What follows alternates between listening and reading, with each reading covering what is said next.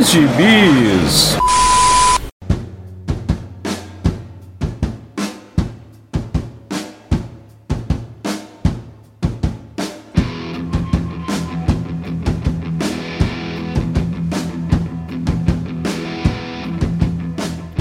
jagunçada, bem-vindos a mais uma edição do Pilha de Bis, o seu podcast semanal do site Arte Final. Acesse lá www.artefinalhq.com.br para todas as edições do Pilha de Bis, dos Sete Jagunços, do Omniverso, do A Pilha do Aranha e do Avante Vingadores. Nós estamos também em todas as redes sociais, é só procurar por arroba artefinalhq no Twitter, no Instagram e no YouTube. E nós estamos também no Deezer, no Spotify, no iTunes, no Google Podcasts, no seu agregador de podcasts favorito e agora também no Orelo. Caso você ainda não tenha um agregador pod de podcast favorito, eu te aconselho a experimentar o Orelo, que ele acaba também ajudando e nos remunerando por cada audição que você faz por lá. Então, considere nos ajudar assim. Aliás, caso queira nos ajudar, além de comprar seus gibizinhos pelos nossos links da Amazon, você também pode nos mandar um pix de qualquer valor para o e-mail artefinalhq@gmail.com. Eu sou o Marcos e comigo hoje Maurício Dantas. Já fui avisado que eu vou passar raiva hoje aqui. É, vamos ver, vamos ver, mas eu terei fortes argumentos para falar do gibizinho que eu, que eu li pra, e eu sei que Maurício Dantas, na verdade, vai gostar do que eu vou falar. Mas você quer, você quer que eu fale logo ou você prefere falar do que você leu essa semana, Maurício Dantas? Não, deixa eu falar logo, porque assim eu, eu já me preparo melhor, pode prejudicar a minha performance do avante. Então vamos lá, o que você andou lendo? Eu li e vou contar uma história antes de porque eu li, que é o seguinte, a, tem um cara no Twitter que tem umas threads muito boas de gibis, são gibis antigos, né, que é aquele Conrad Sebuski, né, não, Sebuski não, Buski, Sebuski é o... o é o editor. Conrad Buski, porque ele tem o, o avatar do Homem de Titânio, clássico, né, o, o descobri por conta do nosso saudoso Vitor Azambuja, que o segue, sempre tem alguma ideia com ele lá, com seu inglês impecável, e aí eu comecei a segui-lo também e ele falou, não foi o primeiro, veja bem, acho que rolou aí um, um Zeitgeist. Não sei se eu pronunciei certo também, Dãozinho não está aqui para tirar nossas dúvidas sobre o alemão. É, ele me ele falou sobre uma personagem chamada Necker, N-E-K-R-A, que também foi comentada há algum tempo, eu acho que por outro Twitter também famoso aí entre nós gibizeiros das antigas, que é o Claremont Run, e essa é uma personagem que estava sendo mencionada por ter um, uma história problemática, né? Ela é negra, porém albina, nasceu albina e mutante. Ela tem o poder de transformar o, o ódio dela em força física, né? O que eu também me identifico. e o poder do ódio é sempre importante, né? Quem assistiu Cavaleiro do Zodíaco e vai ser a Ilha da Rainha da Morte sabe que é importante mesmo. E ela é, trabalhou muito tempo com o Mandril, que é um outro mutante problemático também, que porque ele tem o poder de seduzir as mulheres, né? Ele tem aquela cara de Mandril mesmo, aquele macaco nariz vermelho e azul. Mas, mas esse daqui não fica mostrando a bunda não, igual... Não, ele não precisa não. O poder mutante dele é não precisar mostrar a bunda para seduzir as mulheres. É um, um, homem púrpura, só que voltado apenas para as mulheres, né? E aí ele é, faz uma parceria, um salva o outro, tudo mais, tem uma história, só que esse, o Mandei justamente por causa desse poder aí tá cancelado nos gibis, né? Problemático demais de usar ele nesses tempos. Não tô fazendo juízo de valor quanto a isso, vai ser uma outra discussão. Mas ela foi muito mal utilizada ao longo dos, dos tempos, das décadas e dos gibis todos que ela apareceu ela a, chegou a ser amante do ceifador também, o que é uma coisa curiosa, que o ceifador é um personagem racista, né? O ceifador é aquele irmão do Magnum, né? Do o Magnum, Simon Williams. E ela o ressuscita e ele mata ela. É um negócio bem é, complicado, assim, né? Coisas extremas de Steven Gerhardt. Nem o Jamerson, que é fã dele, o defenderia. Aliás, nem o Luiz, nosso amigo lá do Avante Vingadores, o defenderia nesse ponto aí. E brincadeira, o, o Luiz odeia o, o. Odeia não, ele, ele, odeia o Hickman, ele, mas ele sabe o quanto o Engel Hart tem coisas boas e complicadas. Enfim, aí por conta disso, né, deixa eu, eu, ele menciona no final os dois os dois tweets mencionam a NECA aparecendo no gibi do Dente Sabe, que foi um gibi que eu comecei a ler. Ah, deixa eu terminar que eu, eu leio de vez, né? Sempre essa armadilha que a gente coloca no nosso subconsciente. E acabou e já teve o gibi novo, que é Dente Sabe os Exilados, e não fui ler. Mas aproveitei né, essa oportunidade para ler a, essa mini aí do Dente Sabe, em cinco edições, que é muito boazinha, bem interessante, porque tem aquela coisa que a gente comenta sempre, sabe? Que é do, do gibi fazer uma coisa. Uma exploração lateral, né? Não só a história avançar para frente necessariamente, mas a história caminhar pelos lados também, desenvolver, botar carne ali naqueles ossos da, da coisa, né? Da, da estrutura que, no caso, o Hickman criou. A gente está vendo aqui, na verdade, uma continuação direta do comecinho da fase do Hickman lá de, de Dinastia X, Acho que é da 1 mesmo, né? Que é quando o Dente Sabe é preso e enviado lá pro poço. Não é na 1, não, é lá pro meio. E aqui a gente vê o que acontece com o Dente Sabe lá nesse poço, né? Nesse, nesse abismo, enfim, lá aquele não lugar de, de Krakoa. E a gente descobre que o, o Cifra, né? Que manja das putarias, a gente pensa que é malandro, mas tem muita putaria com o Cifra rolando. Desde de, do inferno. Você leu, Marcos, o inferno? Li, Esse... li, já saiu aqui no Brasil, eu li pagou por isso, né? Coitado. e aí? Eu tô dizendo coitado porque você é meu amigo, né? extra, extra, 13 pessoas enganadas, extra. é, picaretagem de X, devia se chamar essa saga aí. Mas sim, é, é uma mini, como eu ia dizendo, né? Tem, segue essa, essa ideia aí, essa ponta solta do destino do Dente de Sabe, a gente vai descobrir lá como ele conseguiu, com a ajuda do Doug, do Doug e do, do Warlock, um, uma liberdade ali preso, né? E ele vai começando a desenvolver através da consciência dele, ele vai se infiltrando ali na, no subconsciente de Krakoa, por assim dizer, e vai criando seu inferno pessoal, né? De se Krakoa é um paraíso, então o inferno é, é ali com ele.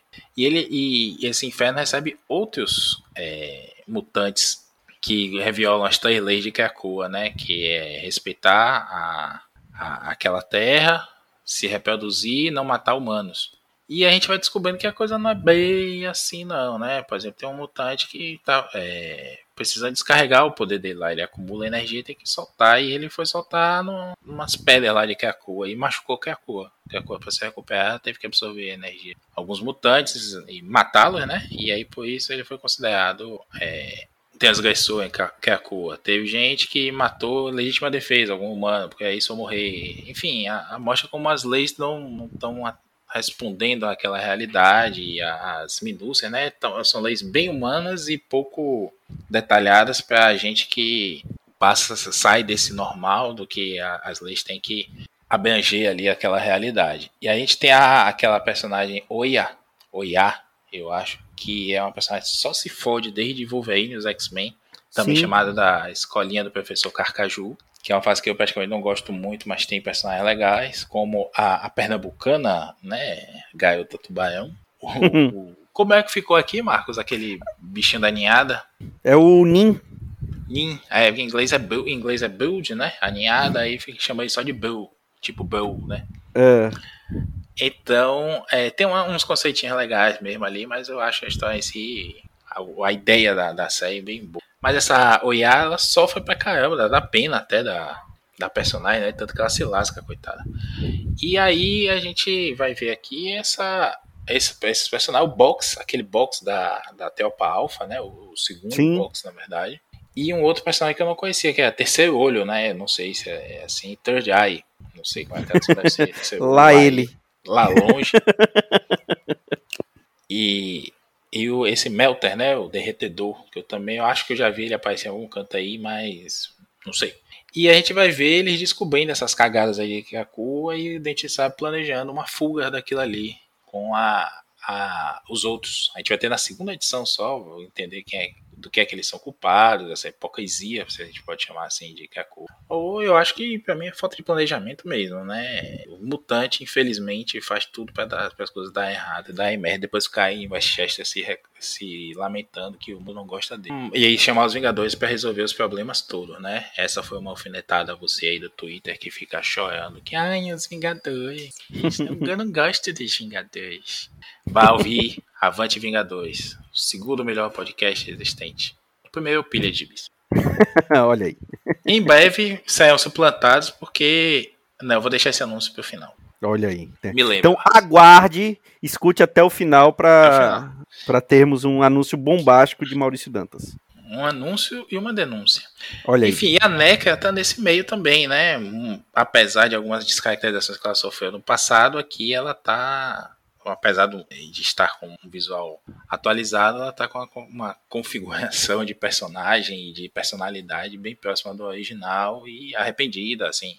O escritor, o Vitor Lassalle, não conhecia ele, o desenho do Paul Kirk e, e a arte texto é dele, né, Vitor Lassalle. Muito boa, muito bom texto, muito boa arte também. O Kirk não é aquela coisa que salta aos olhos assim, mas é bem competente e caracteriza bem. Os personagens têm a mesma cara, o gibi todo, né? Aquele personagem fica mudando de cara a cada dois quadros. Mantém bem, é bem, bem, bem competente a arte, vale a pena. Que não sei como é que vai sair aqui, provavelmente vão meter no mix aí da Wolverine, da de alguma outra coisa e que não vai valer a pena comprar, mas o Marcos vai comprar de qualquer jeito, porque ele é assim, coitado, não é culpa dele, não é culpa da mãe dele, a mãe dele fez o que ele, ela podia, mas ele é assim, uma toninha.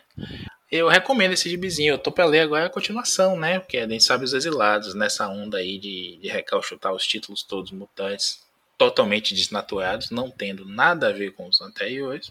Mas a ideia é que essa galera, a spoiler, foge, né? Tanto que estão os exilados e aí estão a terra do dente de sabe agora. Vale a pena, é uma leitura boa. Eu acho que ele, esse cara, Vitor Lassalle e o Simon Spurrier, né? Que estão fazendo ali o Legião de X, fez o Way of X também, cancelou por conta daquela participada do massacre e tudo mais. Aí veio Legião X e Tá, tá, continua bem legal, explorando ali o Legião, o Noturno, a ideia toda da fé, né, e do sobrenatural de Krakow, de uma forma bem, bem sci-fi mesmo, né, sem aquelas aloprações. Isso para mim tá sendo mais importante do que pensar o que é que a Orcs vai fazer, cadê o Nimrod, cadê os, as quimeras, essa porca aí agora, né, desse Sins of Sinister. Já começou a ler, Marcos, esse não? Não, não, ainda não. Provavelmente é, é um... vou esperar, se eu conseguir continuar comprando as revistas mutantes da Panini, talvez eu espere. É uma bobagem, é um é do Apocalipse com o Senhor Sinistro e o Senhor Sinistro bem caricato, assim. Não tenho nada contra essa caracterização dele aí. Sei que a galera reclama, sei que o Joel não gosta, mas o Joel não gosta do Tom Taylor, então não dá pra gente respeitá-lo, né? Mas de resto, assim, é, é, é, forçado porque toda hora ele tem que falar uma coisinha engraçada e, e fora do, da caixinha e fica bobo. E a história toda é essa, é uma bobagem. Os imorais X-Men agora, tem os imortais e agora essa minha é imorais X-Men. É, é básica, é o que tá começando a sair aqui, é o Immortal X-Men, X-Men Red, é o que tá começando a sair pela Panini aqui. Até o nosso amigo Igor Meda, é, que é mutuninha, mutuninha de verdade, daquele que acompanha a, o que é bom e o que é ruim dos mutantes, e ele até ele estava pensando em abandonar, porque ele também se decepcionou com, com é, Inferno. É, e, e, é uma coisa que a gente sempre fala aqui quando vai falar de mutantes, né? Porque é uma coisa que começou tão bem, né? A gente falou de de da, da de Roxpox, né? De House of X e Powers of Powers of, of, Powers of X e Powers of Powers Ten, of né? É a gente falou tanto e, e como aquilo dali tinha aberto uma gama enorme de probabilidades, de possibilidades para os mutantes e que foi porcamente explorado e quando foi para ser a, a, a, conclusão, pelo menos da, da, do que o Hickman queria é, para o título, foi um peido na água, né? Não foi nada. Enfim. O agora Hickman, só quem defende mais ainda é o mal. Pois é, e agora sim, a, os títulos, eu, o, eu, o que eu li até agora de Mortal X-Men, de X-Men Red, é muito bom. Até, até o, o, os tains que eu li do, do Axie, que a gente já falou aqui, é, são divertidos. Né, o, essa condução que o Gillen estava fazendo e o, e o Ewing era legal. Eu não sou um grande defensor do Ewing, eu acho que, que ele tem alguns gibis que, que, que se saem melhor do que outros. Uh, num geral, eu nunca fui muito fã dele, mas assim, gosto de Mortal, de Mortal Hulk, é, gosto do que ele estava fazendo em Sword, né? Em espada. É... Sword foi muito bom mesmo. Muito Isso. Legal. o que eu tava lendo também. Ele, ele faz o X-Men Red, né? É, tá, ele tá no Red agora. E o Imortal é que é do Gillen, né? Isso, com o Lucas Pronto. Werneck, que é brasileiro, Isso. que inclusive. E desenha é... muito bem, desenha muito bem o Lucas Werneck. É, no, no os, as primeiras edições, assim, tava ok. Ele até deu uma fraquejada ali, né? Eu até reclamei no Twitter. Essa galera chega nos títulos principais, aí só faz 4, 5 edições e não aguenta. Mas ele voltou, acho que na edição 7 ou 8, e voltou virado no capeta, assim, deu um salto de qualidade absurdo. E é aquela coisa, né? O desejo quando pega um ritmo, o desejo tá bom. Quando pega um ritmo e refina o teatro, assim, né? Pega os atalhos e sem perder a qualidade da arte, o cara se revoluciona e foi o que ele fez. Eu tô atrasado aí na leitura, porque realmente esse Sins of Sinister não empolgou nada o comecinho, mas a arte do cara é excelente. Não tem o que falar. É, eu quero, eu, assim, dizem que essa, que esse Sins of Sinister é uma das coisas que vai meio que acabar essa era Krakoa, né? É, não, não, sei se eles vão voltar com o status quo antigo dos mutantes, porque é aquela coisa, né? A gente sabe, é, a gente que lê gibi já 30 anos, a gente sabe que nada é permanente, né? Nos quadrinhos. Sempre acaba voltando para o status quo uh, padrão, né? É, é, então, assim, essa, essa, essa fase do, dos X-Men na sua nação insular, na ilha de Krakoa, a gente sabe que uma hora vai acabar, eles vão acabar voltando para para mansão, vai voltar a ser aquele quem aqueles heróis que que eles temidos pro, e odiados, temidos e odiados porque eles protegem, enfim, vai voltar a ser isso, vão, vão acabar com as ressurreições, enfim. É, o que é uma pena, eu acho quem que voltou, deveria voltou. ter uma. Pois é. Quem não voltou, volta mês que vem. É, volta de outro jeito, né? Eles vão arrumar uma outra desculpa para voltar. Então, é uma pena. Eu, é, é, essa é uma das coisas assim que eu, que eu, não, que eu, que eu não gosto no, nos quadrinhos mainstream dos, do, do, dos Estados Unidos. Eles têm medo das mudanças permanentes, né? São poucas as coisas, até aquelas mudanças mais duradouras, uma hora volta o status quo antigo, e sim, eu tô falando do, do Flash, é, o Wally West, que depois trouxeram Barry Allen de volta e, e perceberam que fizeram uma cagada e estão tentando escantear o Barry de novo, mas não, não tá dando certo. Então. Ah, sei, deu certo é... sim, o Barry se escanteia sozinho. Pois Não, é, mas assim. Com você. Apesar da, da, nossa peste de leitor antigo, que a, só quer tudo como é nos anos 70, não. Eu acho que tem muita coisa que não deveria jamais ser desfeita de amadurecimento dos personagens e tudo mais. Inclusive, a gente tá vendo aí que tem coisas que dão muito certo. Você consegue transformar o Superman de dos favoritos, né? Os, os pretendidos favoritos, é um pai de família e ele ser um super pai mesmo e você ter um John Kent que, que vai seguir ali a, para um outro público, o Superman de outro público, o Miles também é outro exemplo, a, a Miss Marvel, Kamala também, então dá para você desenvolver, fazer o contrário, porque assim, é, até por conta desse, desse livro novo aí, né, o Todas as Aventuras Marvel, eu peguei para terminar finalmente de ler o Marvel Comics, a história secreta, e o Vic, o Stanley tinha uma diretiva que era o seguinte, ó, os personagens menores podem evoluir, seguir tudo mais, mas os maiores, assim, Capitão, Thor, Aranha, enfim, eles tinham que ter apenas uma ilusão de mudança, né, e nada acontecer de verdade. Hoje, esses são os personagens que, quando mudam, eles ganham mais interesse, eles ganham mais gravidade até, né? E você coloca ali um Miles novo que vai estar na escola por um bom tempo. Dá pra você fazer uns 30 anos ainda do Miles naquela escola, até Sim. se formar. E aí passar para outro também. E por aí vai. Não, não deixa de ter o Peter, não, mas eu, eu já, eu já achei legal como a gente viu naquele Renovando os Votos, né? O Peter casado com a Mary Jane, com a filha, que é uma garota aranha também. A própria Mayday Parker, né? Que é todos nesse podcast gostam, até o Dãozinho. Mentira, não sei se o Dãozinho nem sabe quem é a Mayday Parker. E é isso, bicho. Tem que seguir adiante também, tem que ter coragem, porque o povo dessas editoras, além da ideia de ter toda hora um número um novo, ficam nessa, nessa onda de ponto de entrada. E aí o ponto de entrada é o personagem voltar tudo como era antes para ser o personagem que eles acham que o povo acha que é. E não é assim. O Papai é uma história boa, um preço bom, desenhos legais. E eles virão. É, é verdade.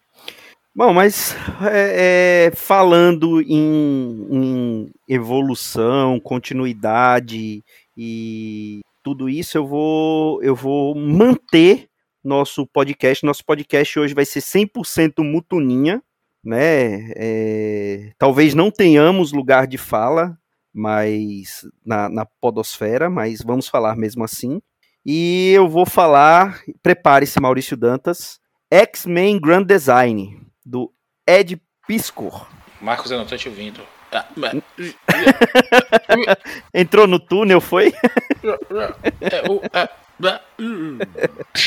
Isso não é um erro no seu, no seu fone de ouvido, caro ouvinte. Isso é o Maurício Dantas fazendo charminho, porque eu vou falar algumas verdades agora desse gibizinho gostosinho que ele fala que não gostou, mas só para poder parecer descolado ao contrário. Não é isso, Maurício Dantas? Pelo amor de Deus, mano. Não, velho. Isso aqui Sim, é uma vou... armadilha. Armadilha isso torna vou falar. ainda mais urgente o anúncio que eu vou fazer no final desse programa. Olha que é, é, é X-Men não é Quarteto Fantástico para você anunciar que está saindo do Pilha de Bis. É, bom, voltando para o, o gibizinho, é, X-Men Grand Design, é, a Panini lançou aqui em a primeira edição em julho de 2020. Estava na minha pilha há algum tempo, eu comprei ele do, do PP, né, um, amigo nosso do saudoso quando ainda era bom MBB. E é, eu lembro que você e que o Joel sempre reclamaram muito de, desse gibi. Mas o que que o Ed Piscor fez? O Ed Piscor é um é um designer é, norte-americano, ele ficou famoso pelo uh, aquele hip hop genealogia, né? Que ele contava a história do, do hip hop norte-americano é, através de ilustrações, de quadrinhos tal, e chamaram ele para fazer é, essa proposta, que é o X-Men Grand Design, que é basicamente é, contar a, a, história dos X-Men em ordem cronológica, já incluindo uh, todos os retcons que foram feitos depois, contando numa história só, de, em ordem cronológica, né? Ele tenta contar toda a cronologia dos X-Men numa história e, e nesse primeiro volume ele vai desde ali da, da, da criação dos X-Men até mais ou menos um pouquinho antes do, dos novos X-Men, né? Ali de deles irem para para Cracoa, né? E ele vai contando isso com, e, e, aí incluindo todos os retcons que foram feitos depois, né? Que quando contaram histórias dessa época posteriormente, é, é, e aí ele, ele conta isso tudo numa ordem cronológica. Ele tem um desenho é, peculiar, vamos dizer assim, né? não, é, é, é, é, como é que chama? Ele é, não é, eu ia falar que ele é não é estiloso que eu ia falar, é o que? Estilizado, pronto. Ele tem um desenho estilizado, mas assim, é, independente do desenho, que eu concordo que tem alguns quadros que é, são muito esquisitos, mas assim, num, de uma maneira geral, eu até gosto do estilo dele. Mas assim, o que eu acho interessante é a proposta do quadrinho em si, que é contar em poucas páginas a cronologia que não é uma cronologia é, fácil, dos X-Men. Então, é, eu acho que vale a pena, até para quem está querendo começar a ler X-Men, dar pelo menos uma olhada nesse gibi, dar uma lida, porque é, vai dar muito, vai dar, vai dar uma, uma claridade muito boa na cronologia dos X-Men para quem não quer ler gibi desde os anos 60, do, do, dos mutantes, e, e vamos falar a verdade, esse comecinho dos X-Men até o até os novos X-Men, até o Chris Claremont chegar no gibi, não é legal. É, enquanto tava ali o Stan Lee com, com o Jack Kirby, não, não é legal o gibi, o gibi é, é, é chato. Entra o Roy Thomas com o Neil Adams, você pode falar dos desenhos do, do Neil Adams, que ele revolucionou os quadrinhos e ele pegou um gibi que estava para ser cancelado, o gibi acabou sendo cancelado, né? Ele, ele acabou só republicando histórias durante algum tempo até os novos X-Men. E depois é que depois de alguns meses dele ter sido cancelado foi que a Marvel percebeu que é, as vendas tinham aumentado bem com, com o Roy Thomas e com o Neil Adams, mas é, a gente tem que falar a verdade que o, os X-Men só virou X-Men de verdade com o Len Wein ali no, no, no Giant Size X-Men e depois quando o Chris Claremont assumiu e, e, e, mais ainda quando o Burns se juntou ao Chris Claremont, né? Então, esse comecinho, essas histórias, até o mais ferrenho dos, do, dos Mutuninhas, é, sabe que não, não é o que tem de melhor qualidade dos X-Men. Então, é, eu acho que é uma boa, uma boa jogada você pegar para ler esse gibi se você quiser começar a ler do run do Claremont. Então, é, é, eu acho que ele a, a, a, jogada que a, que a Marvel fez aqui de, de condensar toda a cronologia montante em uma graphic novel de 60 páginas é, é uma, uma jogada louvável. E eu acho que o, que o Pisco conseguiu é, é, condensar bem essa cronologia nessa. Porque, vamos, você tem que admitir, não é um trabalho fácil ele, o que ele fez aqui. E eu acho que, independente do, da qualidade dos desenhos, você gostando ou não dos desenhos dele, é, o que ele conseguiu fazer em termos de roteiro aqui, eu acho que, que ele que foi bacana. Ou você discorda do seu colega aqui de podcast? Concordo que a ideia é boa. Mas não, cara, eu não gosto do resultado, não. Eu, eu não gosto da arte dele, eu não gosto desse insensamento que ele tem, assim, não vou falar da, se o GB é bom ou ruim necessariamente, eu não gosto. Eu acho que rolou muito insensamento conta do hip hop genealogia, né? Que Sim. ele lançou antes. E aí a galera achou que ele era negro.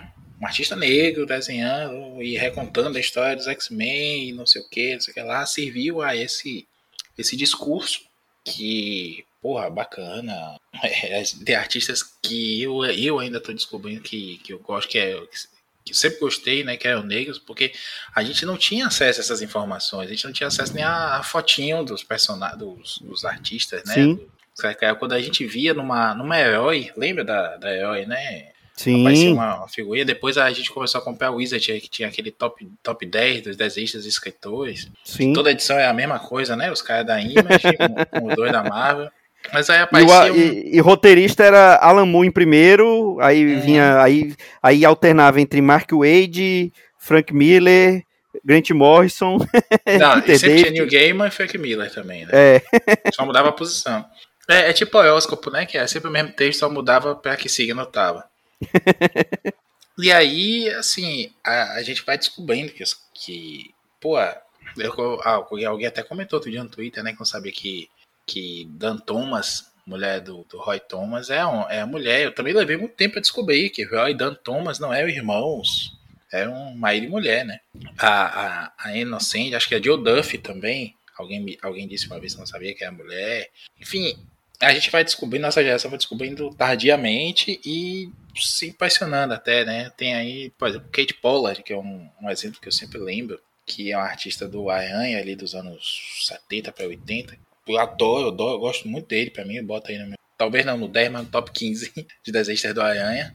E eu, eu entendo, a gente está num momento de, de afirmação e mais, não, a minha questão não é essa não, mas a minha questão é quando isso alavanca a obra, né, blinda o gibi de críticas, a, o filme, a série, o que é que seja, porque ele tem essa bandeira aí, e aí não pode ser criticado de jeito nenhum, a gente está vendo agora esse ganhador do Oscar, né, tudo desse... Tudo, tudo em todo, lugar, lugar, ao mesmo, tempo. tempo. É, eu só quero chamar de tudo ao mesmo tempo agora, por causa do CD dos Titãs antigo.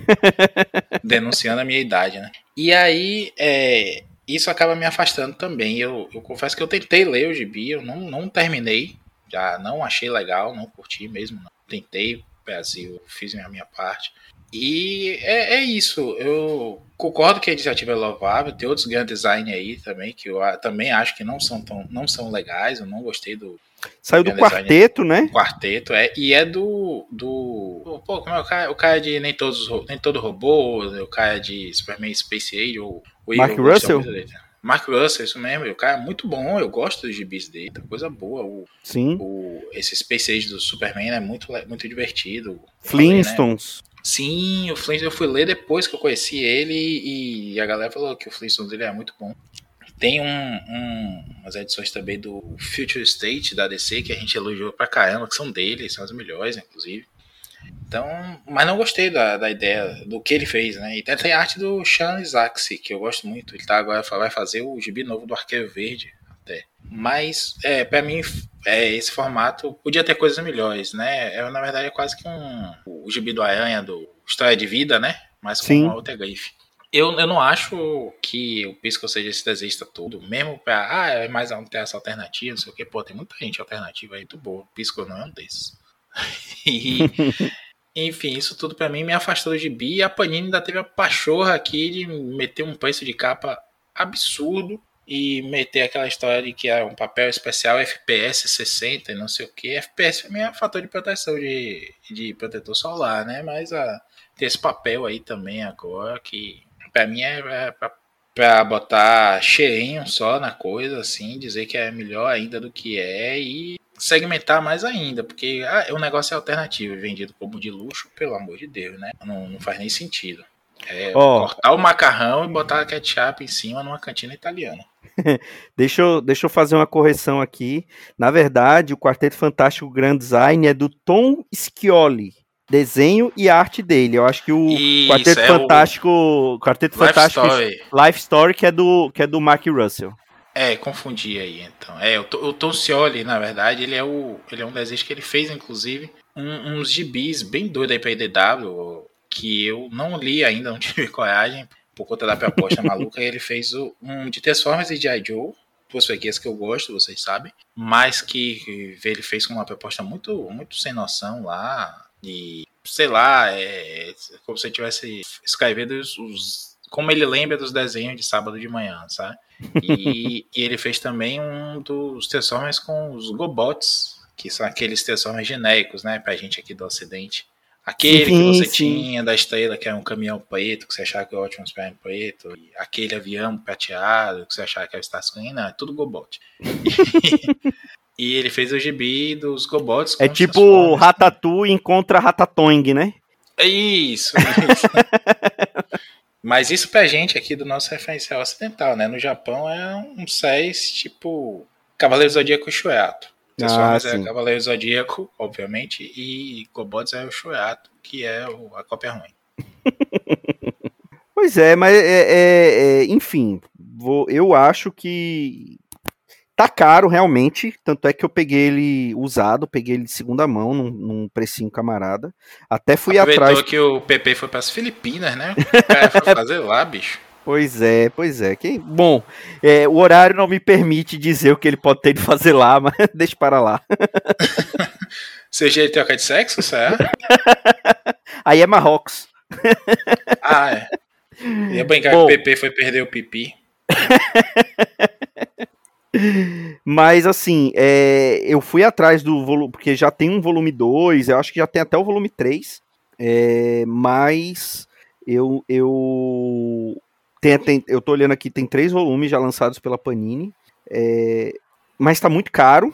Tá muito caro mesmo. É, justamente por isso, né? Realmente não precisava dessa edição em formato maior, com papel não sei o que. Não, não precisa disso. Eu não sei se foi esse o formato que foi lançado lá fora nos Estados Unidos, então eles quiseram manter o formato, mas assim, é, é um gibi de, sei lá, 60 páginas, 80 páginas no máximo, acho que não chega a 80 páginas.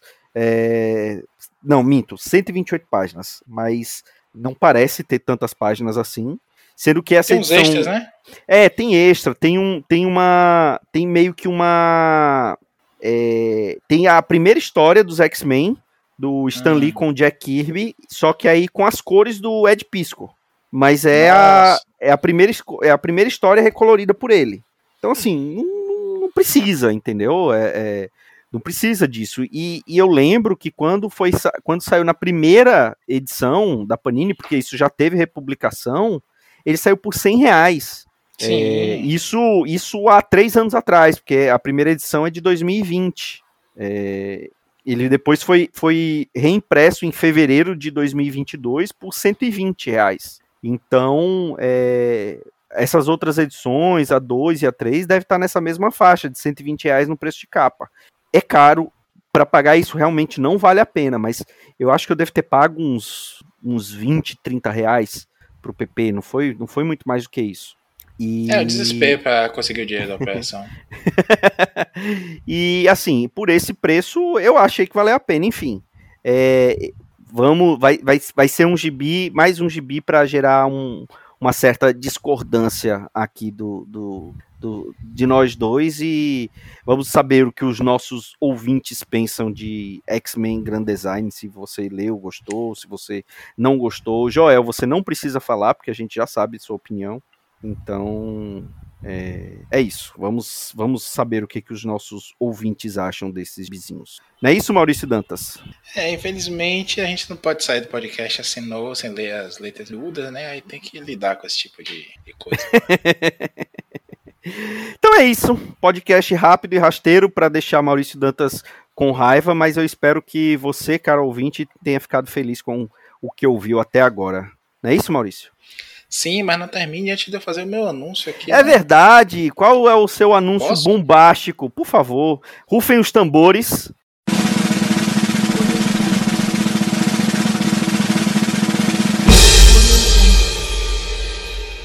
Pode falar. Toca a música aí da Globo. Rapaz, o cara faz um negócio ridículo desse só pra não ter que botar a música esse Não, eu vou colocar, aí, vou colocar. tá bom, vou tá colocar bom. agora.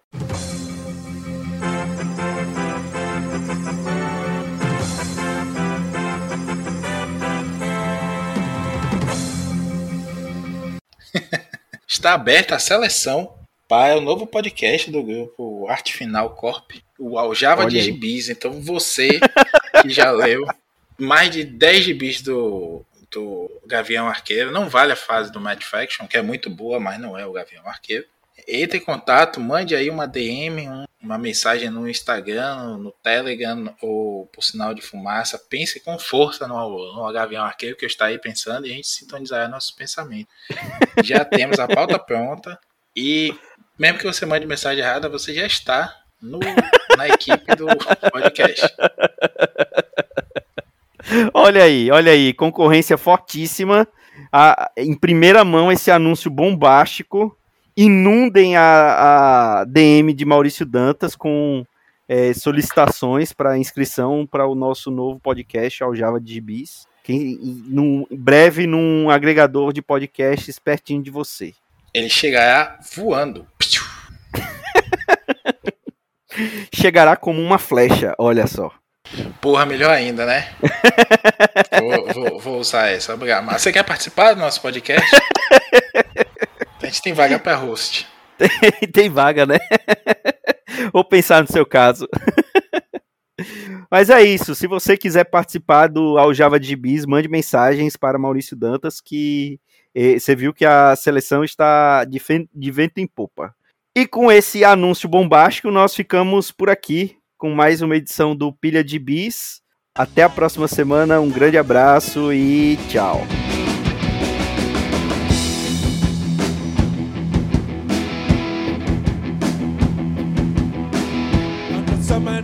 Esse foi o Pilha de Gibis, mais um podcast com selo dos cabras de qualidade do Arte Final. Gostou do que ouviu aqui? Compartilhe e acesse o site, tem muito mais conteúdo de qualidade esperando por você. Vai comprar seus gibis na Amazon?